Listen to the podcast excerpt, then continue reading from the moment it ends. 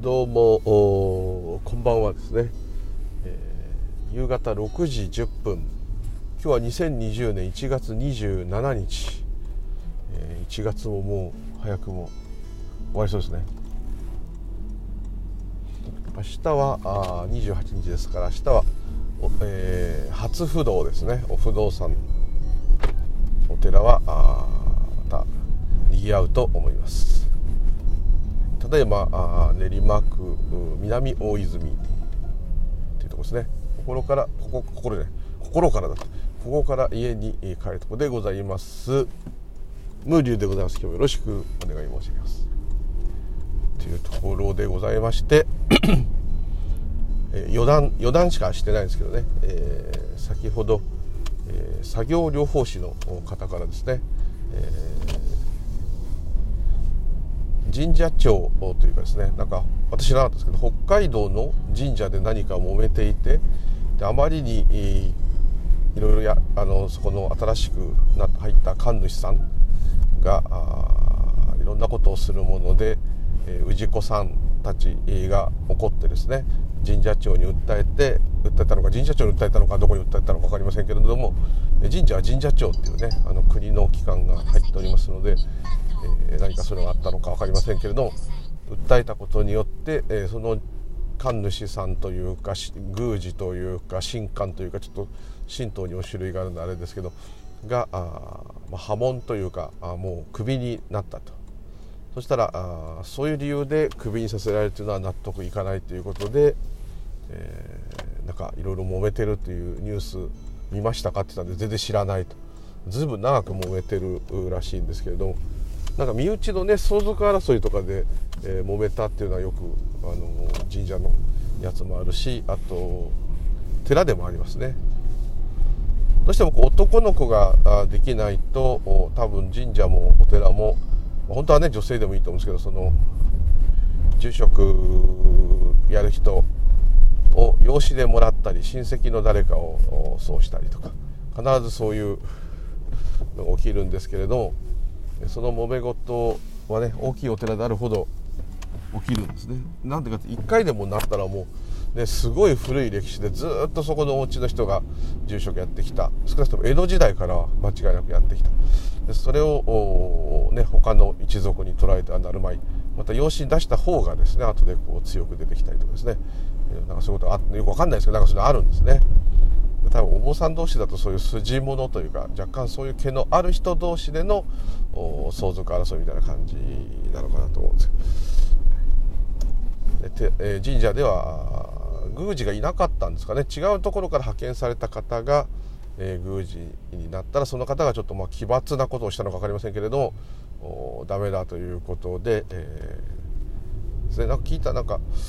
えー、自分で食べた食事代を宗教的なことで使ったということにして、えー、なんか税金を払わなかったのかなんか分かんないけどなんか何かで落としたとか。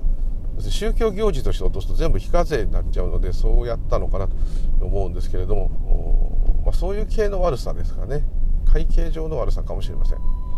ちょっとわからないんですけれども、え、でそういうのはあどういう人がそういう神社に派遣されるのかという質問されたんですけど、ちょっと神社のことは分かりませんけれども、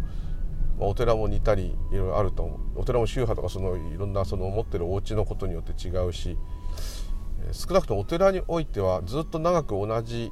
何々家の人がずっと住職をやってたんであればその人のもちょっとまあ本当はそういう言い方おかしいですけど自宅でありますよね。おそらくそこで住職を代々やってこられた方も同じ血統血筋でやられてたんであればこれは我が家と我が土地我が寺と我が建物とも言えば本当はそういうふうな言い方しちゃったらおかしいんですけれどもなっているはずですので、えー、それをですね取られるというかそういうのは困ると思うんですね、まあ、こうお店を取られるのと同じっていうかですね。むしろそれよりもうちょっと深いかもしれませんね。保護されてますからね。非常にこう難しいと。大きい総本山になるとねそこの酒座とかですね座スとかですねいろんな人いますけど、え五色さんとかねただまあそれはどれどれがどうっていうのは分かりませんけれども、えー、実力のある人がなるんでしょうけどまあ、それもいろんなねもちろんコネクションというか派閥とかいっぱいあると思いますね。一般の人は多分あんまり分かんないと思うんですけど、まあ、企業でもそうですけど誰が社長になるかとかですねどの一族の誰がどうなるかっていうのはすごくでかいことでですね一般の人には絶対関係ないんですけど例えばトヨタ自動車であればトヨタ昭夫さんって珍しくその一族の方が今社長やってますけどそうじゃない時はいろんな人が社長やってますよね。でもあんまりそこの代表取締役はよほど目立つ人でないとあんまりこう意識しないですよね例えばトヨタ自動車ではトヨタ自動車の自動車自体にはあ注目がいくかもしれませんけれどもまたトヨタチームで何かレースでね優勝する選手とか何かそういうのがあったりトヨタがスポンサーでやってるいろんなこと。っていうのがあいろいろ気が回るかと思うんですけど経営者とかねはたまたこう取締役がいっぱいいると思うんですけどそういう人たちが誰かとかね副社長は誰だ専務が誰だなんてまあもう社員でもねあんま大きいと気にならないという感じかと思うんですけれども。ですから住職が誰だっていうことはあんまりねあれでしょうけどね。ただまあその一般の人は考えるののまあもう何倍もというかですねぐらいその名前というかですねそれ強いですね。どっちかというとあのお花とかお茶とかうん、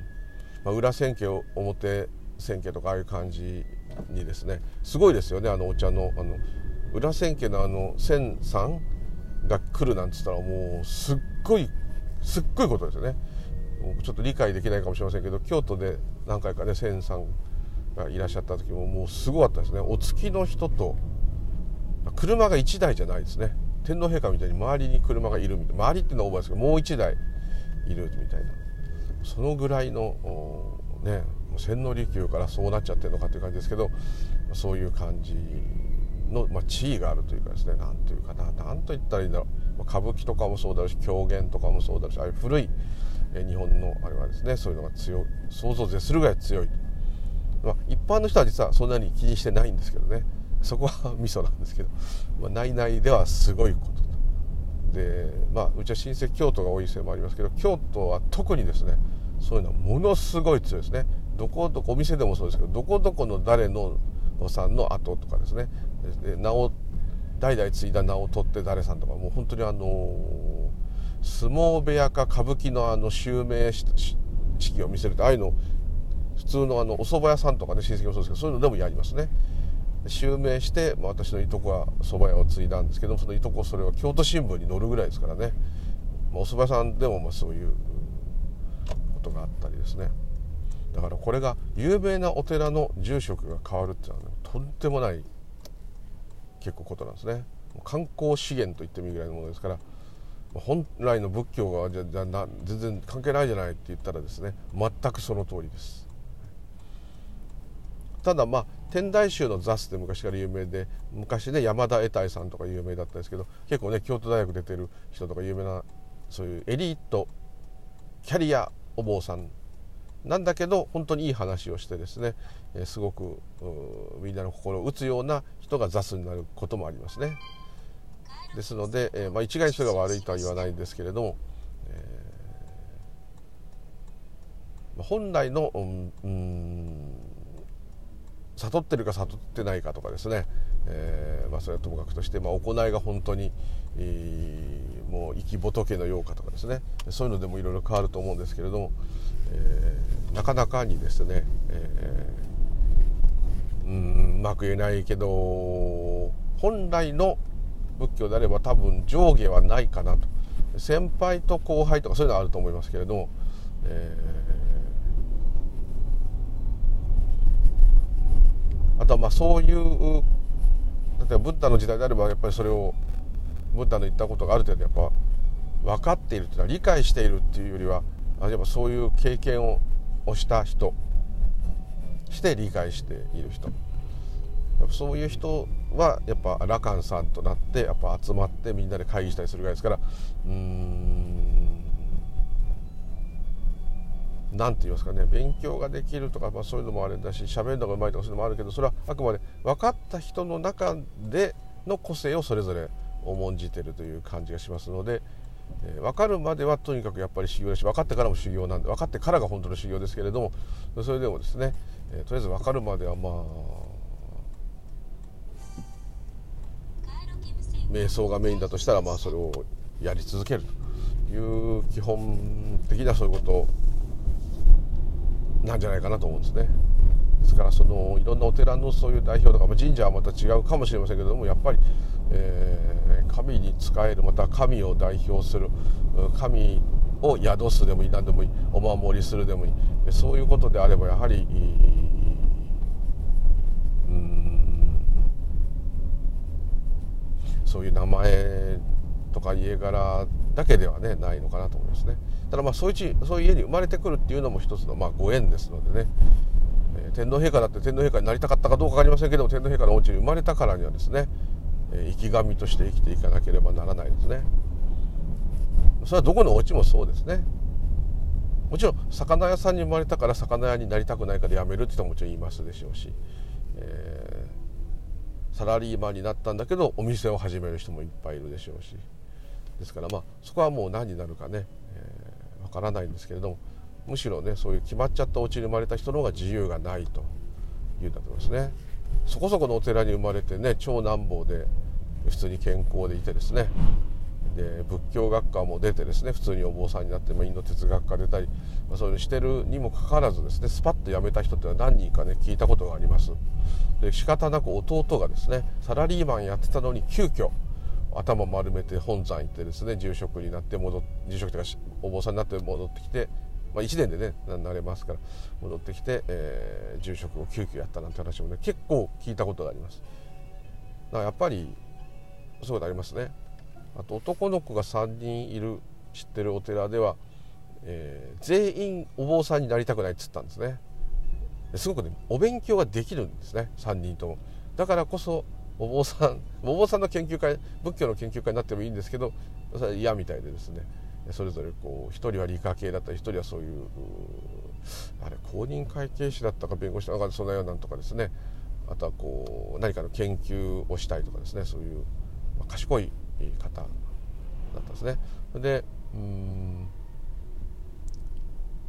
まあ、お父さんというか住職が困っちゃってですねこれを継いでくれるやつがおらんと。確か真ん中の子は結果継いだいや一番下の子が継いだんだ。そうだ結局そうなったですね。ただまあ坊さんだけで十分生きていけるようなお寺なん十分以上に生きていけるようなお寺なんですけど坊さんは片手間というかメインじゃなくて確か何かの研究所じゃない何かをやりつつ時々お坊さんという感じだったような、はい、その一番下の子も多分もういい年になってると思う。40代にはなってると思うから、まあ、ちょっとどうなってるかね分かんないですけどお坊さんだけになってるかもしれませんけど。はい。えなかなかあれもやっぱりね。それだって嫌だっていう人いっぱいいると思いますからね。でよく心配されるのは今日の作業療法士の方も言ってた言ってましたけど。それじゃあこう信仰してないというかね子供の時からお寺の子だから、まあ、そういう育ってたとしても何て言うかあそういうのが、まあ、好き嫌いっていうのはもちろんありますしお坊さんっていう職業が好き嫌いっていうのもありますしまたそういう仏の教えを本当に好きかどうかまたそういうのを何か同行したいっていうのがあるかどうかっていうのもねわからないですからそういう家に生まれたんだけどもそういうのやりたくないと。またはやりたくないけども無意識に自分はもう住職になるんだと思って、え、普通に仏教学科出て本山に行ってお坊さんになったっていう方もいっぱいいるんじゃないかと。そうなっちゃうとまあそういうお葬式とかね、えー、お墓いろいろやったりとかそういうのはあのできたとしてもできたというかやり続けていってるとしてもですね。でそれなりに心を込めてちゃんとやってたとしても何て言ったらいいかその本当にこれでね仏教で自分は下脱するんだとかですねうん何かそういうあと人々を、ね、本当の楽へ導くんだとかそういうんじゃないんじゃないのってこうまあちょっと言われたんですね。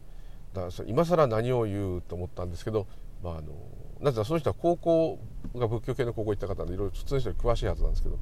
あのもうその通りです。はい、だからまあそれじゃあそうかと。もちろんそのすごい修行してるとかすごい頑張ってるお坊さんとかえー、小さいお寺でもすごい頑張っていろんな強化してる人とかそういう人もテレビで見たり、まあ、そういう人いるんでしょうけれどもですね。あのそうじゃない普通のこうもう職業スポーツっていうかね。そういう方たちだらけなんじゃないの？みたいな。それじゃあもうねブッダはどうなっちゃうの？っていうことをね、言ってたのでまあそうですね。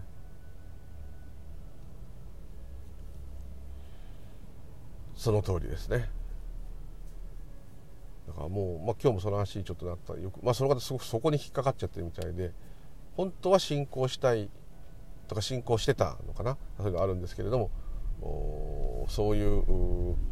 ね、実際のあれを見ちゃうともうなんか興ざめすると。であんなに、仏像とかそういうのも好きだったのに見見てもね、えー、本当はこれは本当の仏教ではないとなっちゃうとおっしゃってたので。まあそんなになんなくてもいいんですけどまあ、うん、それはまた文化として見ればっていうのはできないと。でもしまそうであればですね自分が思うにはであればブッダの仏教が正しいと。思ってらっしゃるのであればそれをやればいい、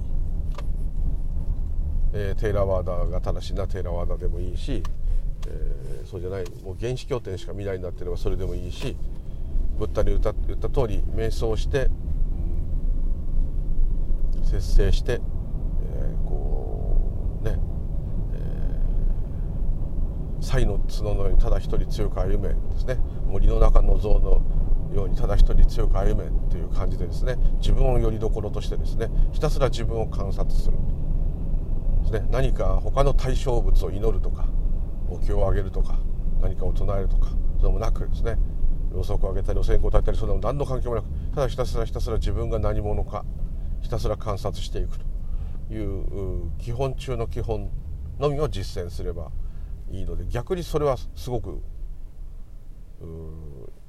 うまく言えば寄り道しないでですね。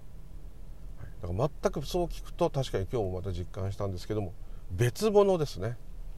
お釈迦様の仏教と。悟るためのと言ったらまた、うん、怒る人いるかもしれないけど。でも要はうん本当の真実というかですね。まあ今もまさにそうだとかいろんなこと言う人いるまあ、そういうことを置いといてとにかく本当のことを知るための修行ですね。でそれを知ってから本当の命を生きていくと、まあ、極端に言えばそういう。でそれを目指す目指すというか本当本当のというか、まあ、ブッダの仏教という言い方欲しいんだけど、えー、そこに行くんであればそれをやればいいんですね。そうすればもう極端に言えばお寺も関係ない仏事法要も関係ない。それはあの世間体として文化としてやる分にはいいですよ。でもあくまでそういう儀礼に完全に割り切ると。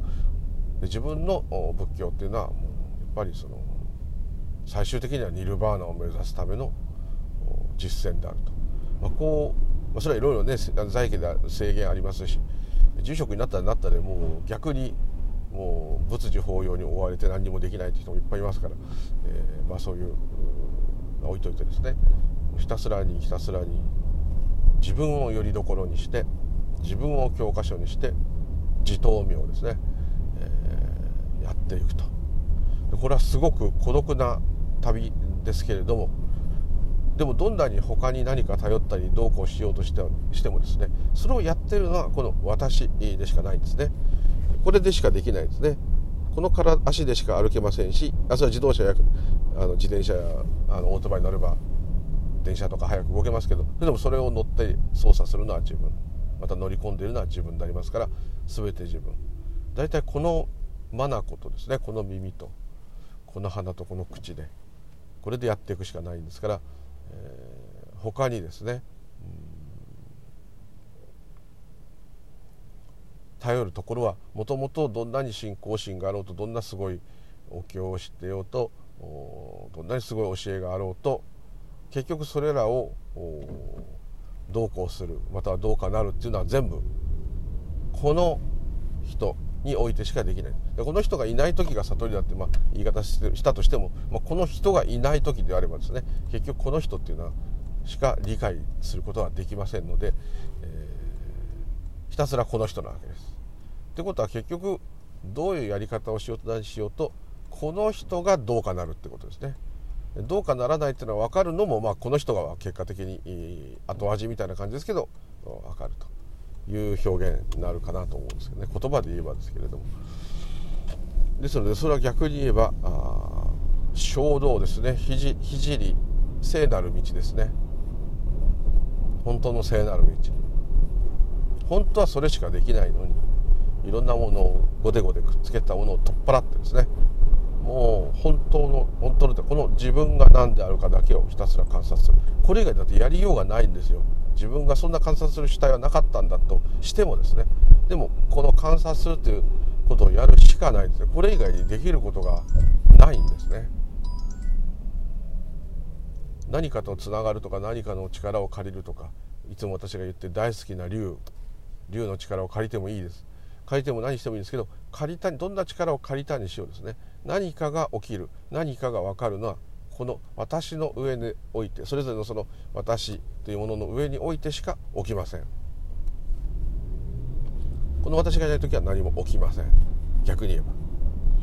ですので、えー、すごくそこははっきりと境界がはっきりとしてますね。境目が。ですので、えー、この私を信じるとか信じないとかそういうことじゃなくてこの私がどうなってるか。もうこれしかいつもないです。それ以外のことっていうのは多分生まれてから認識したことはないと思います。そこをやっていけばいいという、まあ、話をしたんですけれども、えー、それはやっぱどっかつまんないし心細いと。ですね。であればあ何かそういう大好きな本尊でも仏様か何かを立てて、え、それを祈っていくというスタイル。まあ普通のスタイルですけどそれでもいいと思いますね。でもそれは本当は嘘でしょってまたこうなるこれをずっと自問自答されてもう早何年あの方2年か3年そういう状態じゃないですかね。それは非常に苦しいですね。これはなんか聞いてるねこれ聞いてる方がいれば何ていうアホみたいじゃんって言うかもしれませんけれども、えー、そう思われる方もいるかもしれませんけれどもいやすごく切実あれだけしょっちゅうそういう言葉が出るってことはいかにそれをいつも気にしてるかってことですね。そんなもの手放しちゃいいじゃんとかねいろんなスピーチュアルな言い方なんですけど、まあ、手放せるのはとっくに手放してると思うんですね。だすごくやっぱ生きてて不安なんだと。でその方はすごくね体格も良くて健康でですね、えー奥様も可愛くてですね関係ないですけどね。そういうちゃんとした国家資格をお持ちで、えー、その仕事でちゃんと生計を立ててらっしゃるというので、えー、まあ、まあ、いろんな陰でいろんな問題があるのか分かりませんけれども基本的にはあでキャンプが最近ハマっててすごくですね、えー、一見何の問題もないというかまあまああ緊急事態の人ではないと。いうことですね。ですので、えー、何がそんなに怖いかわからないですけれども、まあ、それは誰でも全員怖いんですよ。毎日怖いんですもん。1分1秒先が怖い。そんなことないよっていう人いるかもしれないですけど怖いはずです。無意識に怖がって。だって何が起きるか分かんないですもん。怖いですよ。急に心臓止まっちゃうかもとか急に爆弾落ちてくるそういうもちろんそういうのもあるけれどもとりあえずいつまで自分多分声かけてると思うんですね。あと何年自分はこうしていられるだろうとかね。年取ると特に考えます。あとずっとこのままでいいんだろうかとかね。こういうふうにこうなりたいんだけどどうやったらそうなれるのか考えたままもう何年も経っちゃって怖いとかね。若い人であれば今度受験で受かなかったらどうしようとかね。恋愛の人であればあの振られちゃったら耐えられないとかね。いろんな問題が経済的な問題もそうです。いっぱい絶えずあるわけです。怖いですよ。ビクビクして生きてる。それはもう動物見ててもみんなそうですよね。他のものに襲われるんじゃないかってビクビクしてる。襲う方の側襲う方の側でやばい。今日食事が取れなかったら子供たちが飢えてしまうと。そういう複雑な話の内容はないかもしれないけど本能的にですねみんなが飢えている。これはデンジャーデンジャー。早く餌を取ってこなきゃと思ってるはずです。で象とかクジラみたいに大きいのも一日中食べてないとダメですね。ほんのちょっとしか草食動物でそれ以外はずっと草はんでるじゃないですか。ああやってないとあの巨大な体を草から取ったエネルギーでは支えられないんですね。それはもう牛でもシマウマでもそうですね。ずっとね草食動物はかなり食べ続けてないとやっぱりねああいう草食からあれだけの筋肉と巨大な骨とですね、えー、肉体を維持できるってすごいことですけれども人間がいかに燃費が悪いかっていうところですけど、まあ、そういうねだから食べ続けないとダメですね。クジラなんかも大きくなるともう一日中あのエラでこし続けないとた生きられない、ね、状態ですよね。みんなそれぞれまあ大変というかですね、えー、うまくいかない、まあ、うまでもただそこでなんかうまくいかないなつまんないなと思ってるのはまあ基本的には人間だけかもしれません。なぜなら私というものがつまんないと。私がつまんないと。つまんないという感覚が出ててもですね私がつまんないとは例えば思ってないと思う例えば犬ですね。私大好きな犬ですけども僕今つまんないっていうふうに思ってないですよ。つまんないという状態にはなりますよ。あの遊びに行きたいのに雨だとかね。そうするとつまんないなってこうなるんですけどああ私はつまんない。こんなつまんない日を過ごしてはしまってる私はやばいと。ですねこういうふうに物語がつかないです。つまらないっていう暇だっていう感覚が湧いてるかもしれない。ただそれが私がつまんないとは湧いてないです。でここちょっと説明ができないんですけどおそらく、ね、そういうことなんだと思います。っていうかまあそれも、うん、もしかしたらないかもしれない。ちょっとわからないですけどね。こっちの都合でしか見れないですからあれですけど。ですので、ええー、全部ですね人っていうのはその犬を見ても植物を見て何見ても、ね、物語をつけるんですよ。こうこうこうだからこうなってこういうふうに思ってるだろうって。それ思ってる下りが当たってる場合はお腹空かせてるだろうとかそういうのは当たる可能性ありますけれどもああ腹減ったなって普通言って言ったとしますね人間が。誰がっつったら俺に決まってんじゃんってこう言いますね。それがないですね空腹であるから食べ物を入れなさいっていう命令は脳みそに言ってると思います。それは犬でも何でもそうだと思います。もちろん人間もそうです。人間はそこで物語がつくと。一個ずつ一個ずつ説明がついてですね。やばいな腹減ったなと。冷蔵庫に何かあったからなかったら買いに行かなきゃいけないな。やばいな今日雨だから買いに行くの嫌だなとか。いろんなこういうお話が出ますよね。ライオンだってやばいな。これじゃあ子供が飢えちゃうし。今日中に何か捕まえてこなきゃなって言ってるように見えますね。ですごいもうお腹も自分も減って辛いけど借りに行くかっつってこうとぼとぼ行ったとしますね。いかにもそういうふうに見えますよね。そういうお話っていうのは全部今言ったのは言葉で説明言葉ですよね。言葉になってるっていうのは考えなんで多分それは人間のしかもその時言ってる私の頭の中にしか存在してない。本当は存在してないデータですから。実在実像ではない実相ではないんですね仏教では。本当のじ本真実の相ではないということですね。姿ではない。ちょっと話がねま、た脱線しましたけれども。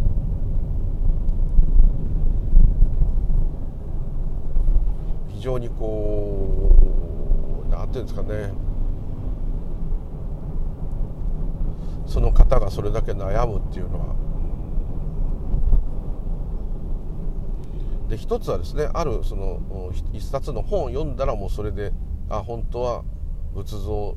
如来や菩薩明王とかそういうものはみんな架空のっていうか信仰の対象であって実在してないんだというふうになってるんですけれどもででもですよあここでピンとくる方いたら鋭いと思うんですけどもここはそこは説明できないんですけれどもそもそも観音様がいようがいまいがですね。如来がいようがいまいが明王様がいようがいまいがですね。いると信じてようがいないと信じてようがですね。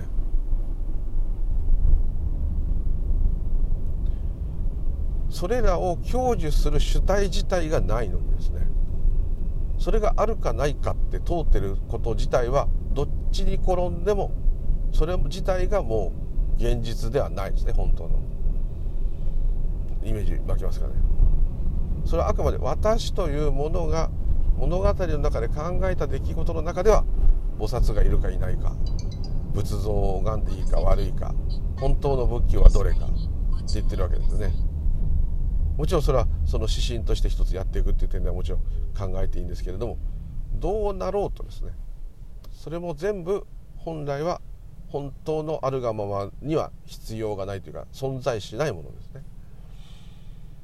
はい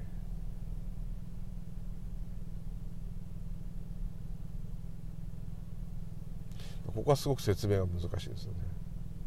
でその方その「ゼロポイント」っていう本を読んでからそうなったんですけれどもそのゼロポイントのお坊様があのテーラワダのお坊様が喋ってる内容内容というかそのゼロポイントと言ってる意味もゼロポイントになってしまえばですね本来の仏教も今の日本の一般にそういう信じられてる仏様とか観音様がいるっていう一般的なちょっと信仰の仏教もですね。どっちも本来はゼロポイントなわけですね。ですから極端に言えばどっちもないですね。だからそのゼロポイントっていう部分の視点からものを言うってことは本来はできないんですだ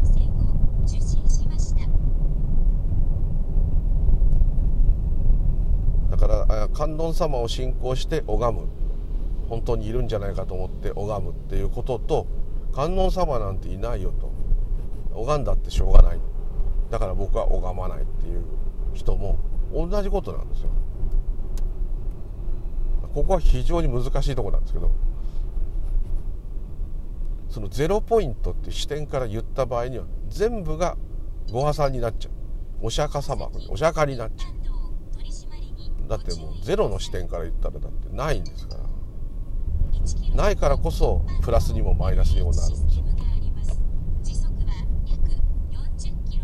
ゼロっていうものはないんですけれどもない概念なんですけどもでも上に行ったら1下に行ったらマイナス1って必ずですね姿が現れるんですよ。でも本当はゼロなんですよ。なぜならどんなにすごい何京何兆何千億円かけるゼロってやるとゼロになっちゃうんですよ本当はないんですよこれある意味無我の説明にちょっと使えるんですねそれでゼロポイントって表現してると思うんですけれどもマイナスになろうがプラスになろうがですねえ本来はゼロがスタートなんですね。ってことはスタートがないってことです。だから実体がない本質が無だと言ってるわけです。だから1やマイナス1が存在できる。ちょっとこれ数学的な言い方変な私も数学理数系じゃないんで分かんない詳しくないんですけど多分そんなイメージなんだろうと僕は思うんですね。だからあるけどないないけどあるっていうのをマイナス1もプラス1もプラス3もマイナス3も、えー、本来はゼロであると。ゼロがあるからこそマイナス3やプラス3が存在できるわけじゃないですか上下と言い方おかしいけどつけたら般若心経でいう大きい小さいもないって言ってるのはそこですゼロに戻ってしまえば空に戻ってしまえば3もマイナス3も存在できないだけど空であるゼロがあるからこそプラス3マイナス3っていう表現方法が成り立つわけです。1の次がマイナス1になっちゃったらおかしいわけです。1桁合わなくなっちゃいますから。一回その無を作んなきゃいけないです。でご存知のこのゼロの概念っていうのはインド人が発見したんですけれどもさすがインド人という感じですけどね。はい。だここはこれはある意味般若心経そのものなんですね。1の次は0 0の次はマイナス1ってまあこうね0.00とか言わないですよ。普通の1桁で言えばですね。マイナス1の1個上がったら0になっちゃう。0から1個上がったら1になっちゃう。でも0が真ん中にいるっていうことは本当は全部0なんだと。色即税空空即税式です。式が1だったりマイナス1だったりする。で空が0です。で空即税式。0だからこそマイナス1やプラス1が存在できると。こういうことですね。数字でもね、そういうしないと理屈が通用しないわけです。これは何を物語ってこれはある意味真理ですね。でその視点のゼロの視点というのは何もないですね。かけたらパーになっちゃう。観音菩薩はいるかけるゼロイコールゼロ。観音様はいません。架空の象徴です。かけるゼロイコールゼロ。ゼロポイントの視点からは全てを何も見ることができない。だけど全部を含んでる。そういうことです。人生っていう生き様の中においては観音様を信仰する人がいてもいいしいなくてもいいっていうのはそういうことです。もしくは観音様を信仰する人もいるし信仰しない人もいる。中ぐらいの人もいるしやや信仰してる人もいる。あんまり興味ないけど困った時だけ頼む人もいろんなパターンがあります。もうもうそれは細かく言います。だけどもどういう形にしろ本来はゼロなんです。これがゼロポイントの視点の話なのでそこで引っかかっちゃって世の中を全部ゼロで見たらでそこでだから観音様はいないんでしょっていう表現をするんであればあなたもあなたの奥さんも愛犬も日本もアメリカもないですよ。その視点の話をしてるってことです。それをこう伝えたいんですけども、え、ちょっとねナイブな方なんでそれはすごくまた逆にショックになってしまう。ものすごくこう怖いんだって言うんですね。犬をお迎えしてまだ犬若いんですけども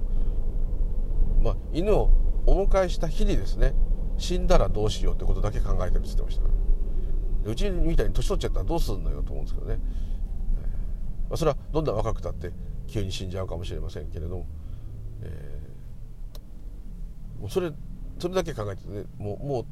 なんか3歳？2歳？とかそういうレベルですね。それなのに誕生日がもう怖いわけです。ああ死んじゃうかも。別れが近づいてる。これではですねそう言ってる間にそれはそういう気持ちになりますよ。なったとしてもちょっと早すぎるのはあるけどそう言ってる心配の時間が多いと心配してるうちに自分が死ぬことになりますね。それは誰でも少なかれそうなんですけれどもそれじゃあまりにまあもったいない。とちょっと感じちゃう。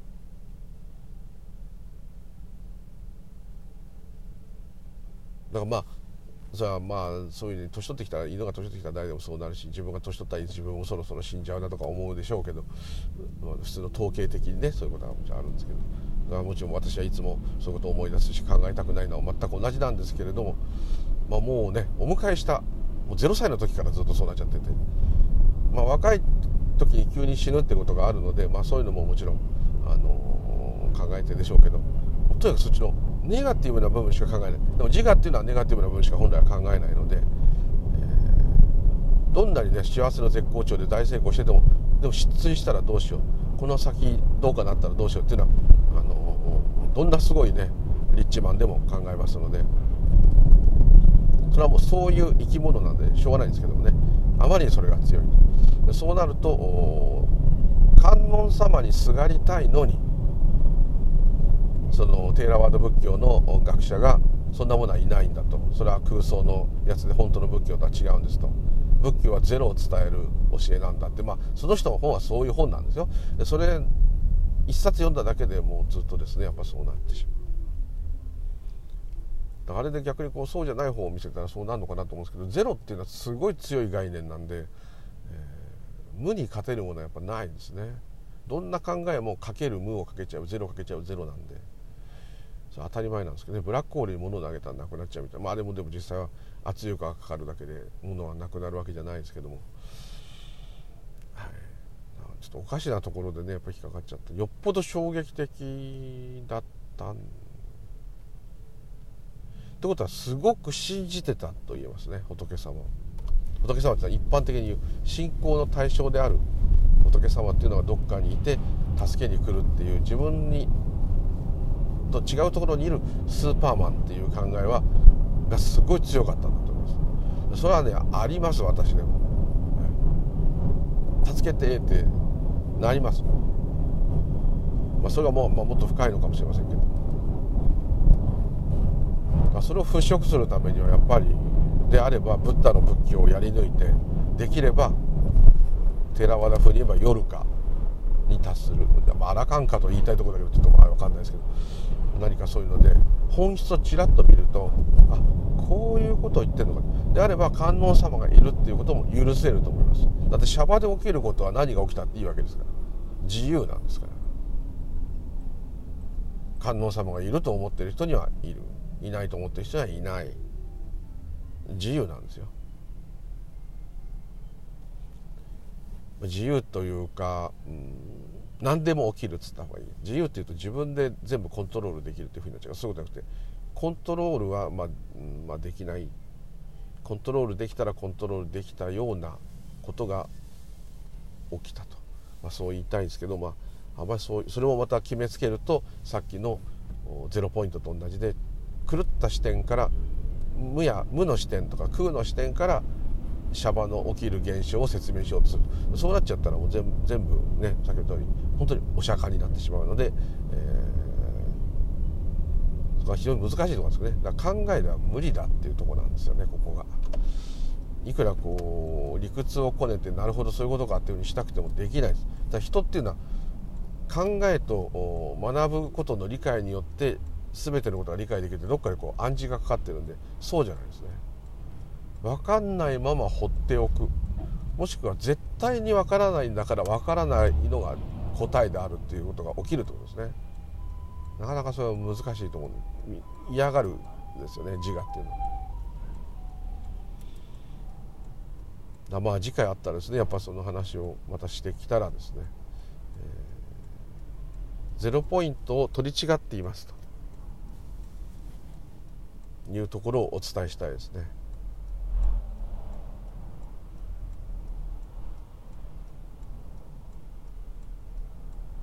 それよりもそのことよりもその人が、まあ、リハビリやる方ですけどそういうリハビリもねそういう技術があっていろいろやられてて実際に人に触れたり何か自分がそういうところを通ったりってしてるしてるんだなっていう自分に気づいてるっていう方がずっと大事なんですけどね多分そう思います。うんどういうことだろうこういうことだろうってもちろん考えたっていいですよそれは誰でもそういう時あるんですけどそれ以外にあ今僕は座っているんだ。あ僕は今息をしているんだ。あ僕は歩いているんだ。あ僕は今仕事でいろんなお家を回ってるんだ。あ僕は今この人のリハビリをしているんだってことに一瞬でもいいですからね。ふっとこう今まさに自分はそれをしているっていうところにズバッと入れるとですね、えー、すごいですね。それをよくまあ今感じられる認識の中での最速の今はそれですね昔あの禅の向井さん向井老師があの有名なあの安倍敏郎さんとかとやってたあの向井さんがよくねあの口癖のように言ってたっていうのはこういろんなことにこう妄想に妄想というか考えにとらわれてる人に対して「今あなた何やってんの?」みたいに聞くと「え今いやここで座ってます」と「ちょっとお茶飲んでごらん」ってお茶飲ませて飲んだ味したあお茶の味しましたって言ったそれが今だよ。ようこそ今今に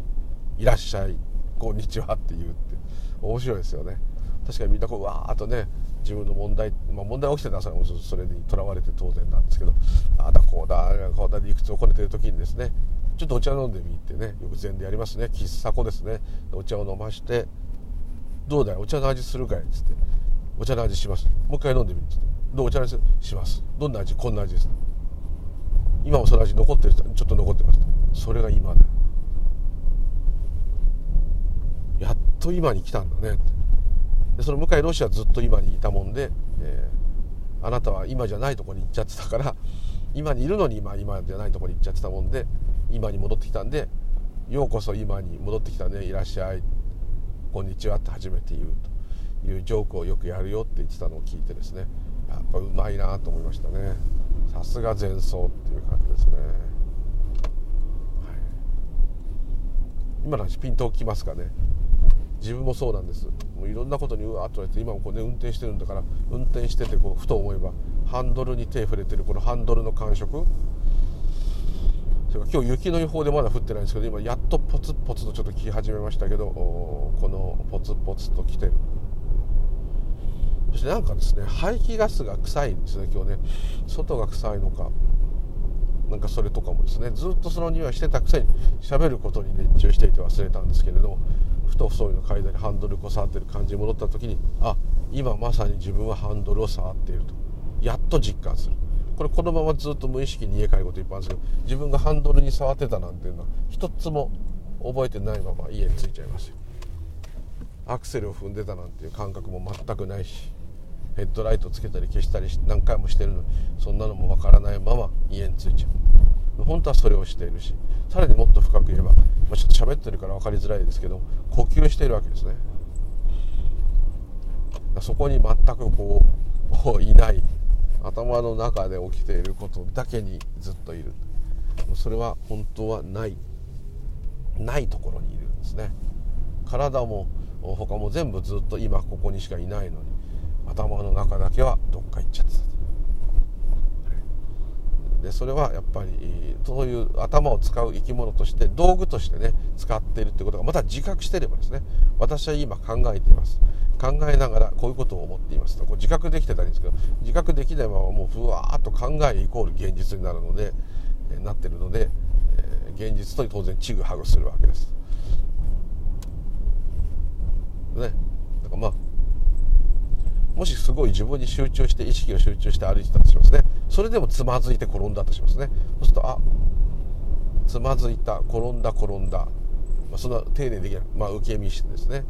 それもどっかすりむいたりして痛み痛み痛みってこう観察するとですね、えー、すごくその何て言うのかな。リアリティの深さを実感できると思います。こうちょっとねなんかハプニングがある方はですねそれを自覚するの難しいんですよ。ちょっとでもハプニングがあると例えば歩いてて手をちょっと横の壁にちょっとだけすったとかね。そこにガーッと気持ちがいくのででもそれもそのすった手の感触がちょっと残っててちょっと痛かったぐらいでねあったとして。壁に寄ったのかなとかそこからいろんな考えが出ちゃうんですけども実はすってその「いて」っつったぐらいの感じ「いて」っつったぐらいの感じの時が本当の今ですね、まあ、今に近い今、すごく面白いというかですね。うん。なかなかそこにいられないんですよ。一日中ずっと考えてますので実際にやったことと頭の中で考えたことがリンクしないですね。ご飯作りながら考え方してるとこう無意識に作れるようなご飯であると、えー、たまにねここでこれを切らなきゃとかね、えー、と冷蔵庫にあれあったっけとかね一瞬そこになるんだけれどまあ、それも考えですけどあと包丁なんか触ったら怪我しますから切ってることに集中したりすることもあるかもしれないけどでもずっと頭の中ですね違うことを考えながら作れますよね。料理作る時は料理を作ってくださいってすぐこうねお寺で怒られちゃうのはそこなんですね。特に慣れてくると余計そうですね。今はそのおネギを切ってればおネギの感触香りいろんなものをこう五感で拾ってればいいのにそこじゃないとこへ行くんですね。あとこのおネギを切ったら今度あれをこうしなきゃそっちばっかし言ってて実はおネギ今まさに切ってるのに違うところへ行ってたりですね。そういうこともいっぱいありますね。なかなかこう本当に今起きているところの感覚だけを拾ってるっていう状態は難しいですけど、まあ、お釈迦さんの言ってる基本はここだとちょっと思いますね。幸せになるならないとか誰かがこうなったらこうなるとかそういうことは一切言ってないですね。自分がどうなってるかに気づいててくださいと。基本はここです。すごくつまんないことですよでもそれは。それ幸せになれるのかとかねそういうことじゃないしね。それでなんかうまく問題解決するのかってことじゃないですもんね。自分が今どうなってるのかなっていうところを見てなさいっていうだけですから。非常にちょっとつまんないというかですね、納得いかないんでしょうね。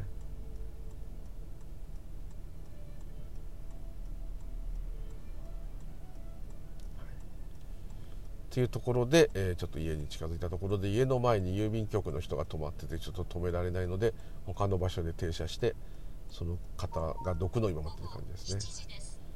ちょっとものすごいまたあ耳たこになっちゃいましたけど、えー、まあ、いろんなことでやっぱ考えに翻弄されるっていうのは自分も含めて、えー、辛いしすごいエネルギー使うしでそれによって何か解決するとか何かが良くなることであればまだしもただあこうあでもないこうでもないって言ってるのは非常にあの何て言うか疲れますね。なるべくそういうのなくなくというか少し少しでもそういうのを減らして、